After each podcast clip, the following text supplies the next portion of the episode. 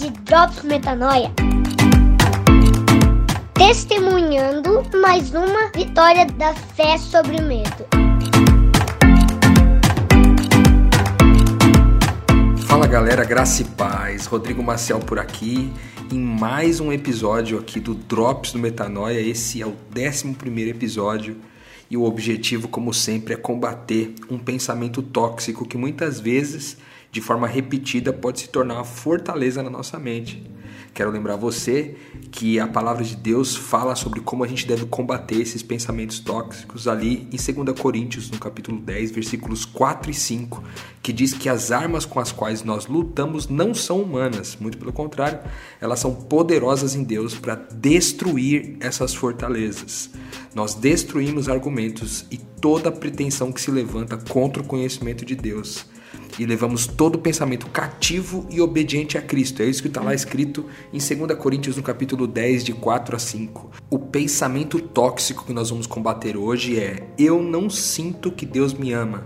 Outras variações desse pensamento são: eu não sou amado por Deus, eu não me sinto amado por Deus, eu sei que Deus me ama, mas eu não sinto, eu não consigo perceber esse amor de Deus na minha vida. Lembra que ali em Provérbios, no capítulo 23, fala que tudo aquilo que a gente imagina no nosso coração produz uma realidade.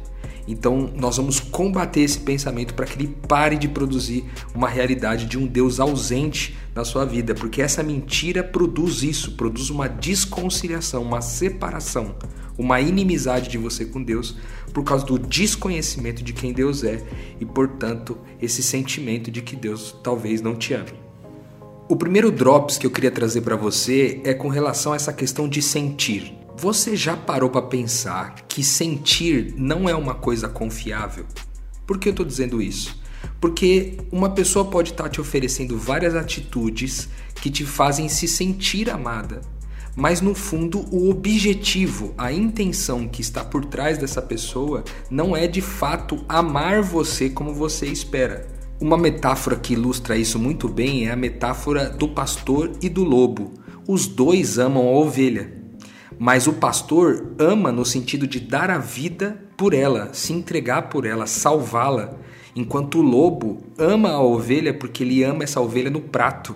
Ele está disposto a matá-la para poder satisfazer suas próprias necessidades. Então, como que você vai saber se a pessoa que te ama é pastor ou se é lobo? Talvez você estava se sentindo amado. A ovelha ali, ó, ela se sente amada pelo, pelo lobo que está ali ó, carinhosamente cuidando dela para que na hora da refeição ele possa jantá-la. Enquanto muitas vezes o pastor também pode estar passando um mentiolate, né?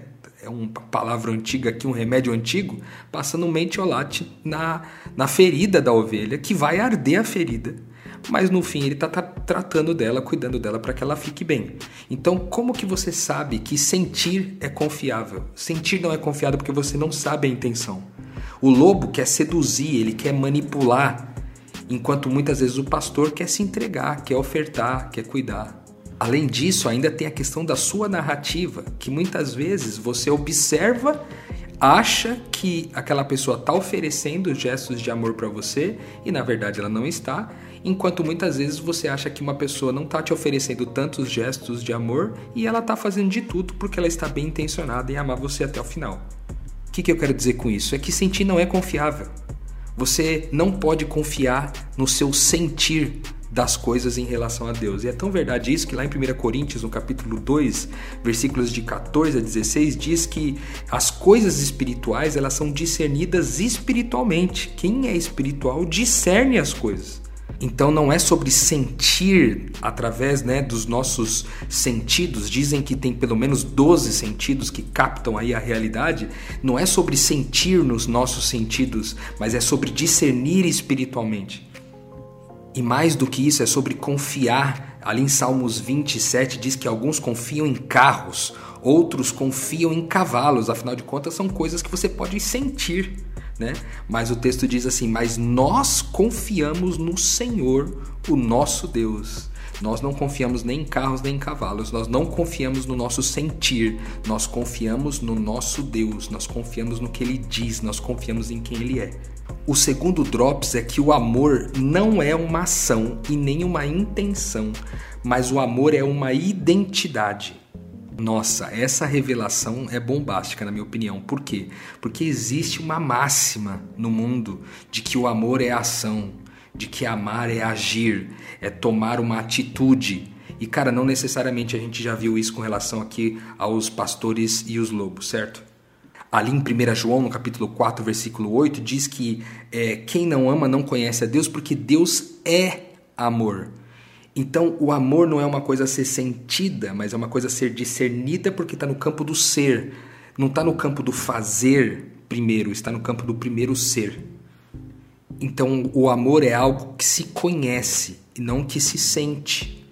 Né? O amor é uma identidade, é uma pessoa a ser conhecida. Tanto é verdade isso que lá em 1 João, ainda no capítulo 4 também, mas no versículo 16, diz que assim nós conhecemos o amor que Deus tem por nós, nós confiamos nesse amor. Confiança, né? Tá no campo subjetivo. Confiar numa palavra, confiar no que ele disse. Ele disse que nos ama tanto que ele deu o próprio filho em favor de nós. E aí nós confiamos nisso. Então você também não vai sentir Deus porque ele é amor. Ele não pratica o amor, ele é o próprio amor se movimentando por aí. O terceiro drops é que quanto mais eu amo, mais eu conheço a Deus e por isso mais eu conheço o amor e confio nesse amor. Quanto mais eu amo, quanto mais esse amor de Deus se traduz em amar de Deus é um amar, é um Deus amando através de mim. Quando eu sinto nessa profundidade, eu começo a amar o meu irmão, eu começo a perceber melhor a forma como Deus me ama. Por isso que o texto que a gente leu agora há pouco diz que quem não ama não conhece a Deus. Quem não ama não conhece a Deus, quem não, quem não está oferecendo essa identidade para o mundo de amar as pessoas, não vai conhecer quem Deus é. E nós podemos amar porque ele nos amou primeiro, é o que está escrito lá em 1 João, no capítulo 4, versículo 19. Aliás, esse capítulo 4 de 1 João fala muito sobre amor, é muito massa de você ler aí na sua casa. Mas amor é uma palavra que está tão desgastada, né? A gente parece que não consegue mergulhar profundamente no que amor significa, porque essa palavra se tornou assim, amor para tudo, né? Você ama chocolate, você ama morango, você ama uma série da Netflix. Então é difícil muitas vezes de traduzir o que, que o texto aqui está dizendo para nós, esse drops, né? De que a gente tem que amar para conhecer Deus, né?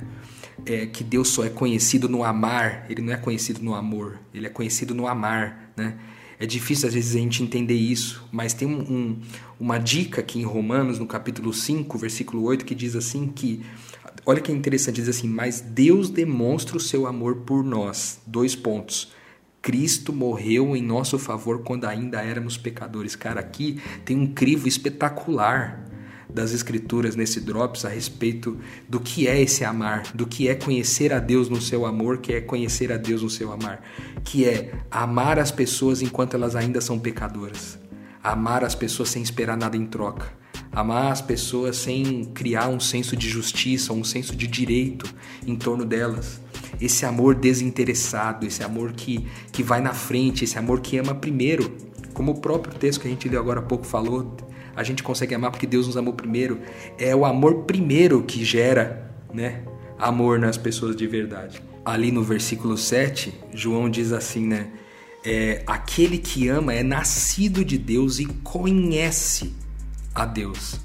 Ou seja, uma evidência de que você nasceu de Deus, e que conhece Deus e, portanto, conhece o amor, conhece o amor dele confia no amor dele é porque você ama.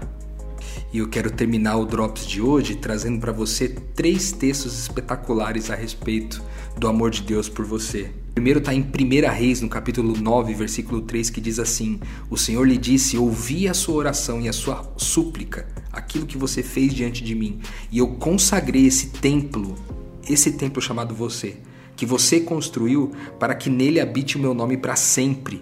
Os meus olhos e o meu coração estarão sempre nele. Olha que coisa espetacular, né? Deus responde às nossas orações e habita nas nossas orações, porque Ele habita nesse templo e tem prazer nisso. O segundo está em Josué, no capítulo 1, versículo 9, que diz assim: Não fui eu que ordenei a você, seja forte e corajoso, não se apavore, nem desanime, pois o Senhor, o seu Deus, estará com você por onde você andar. Ele está presente com você. Além disso, as Escrituras diz que ele se importa. Ali em Isaías, no, no capítulo 41, versículo 10, diz assim: Por isso não tema, eu estou com você, não tenha medo, pois eu sou o seu Deus. Eu o fortalecerei e o ajudarei e o segurarei com a minha mão direita, vitoriosa. Coisa maravilhosa, né? Então hoje você termina derrubando mais uma mentira, mais uma crença tóxica, mais um pensamento tóxico testemunhando mais uma vitória da fé sobre o medo. Até a próxima!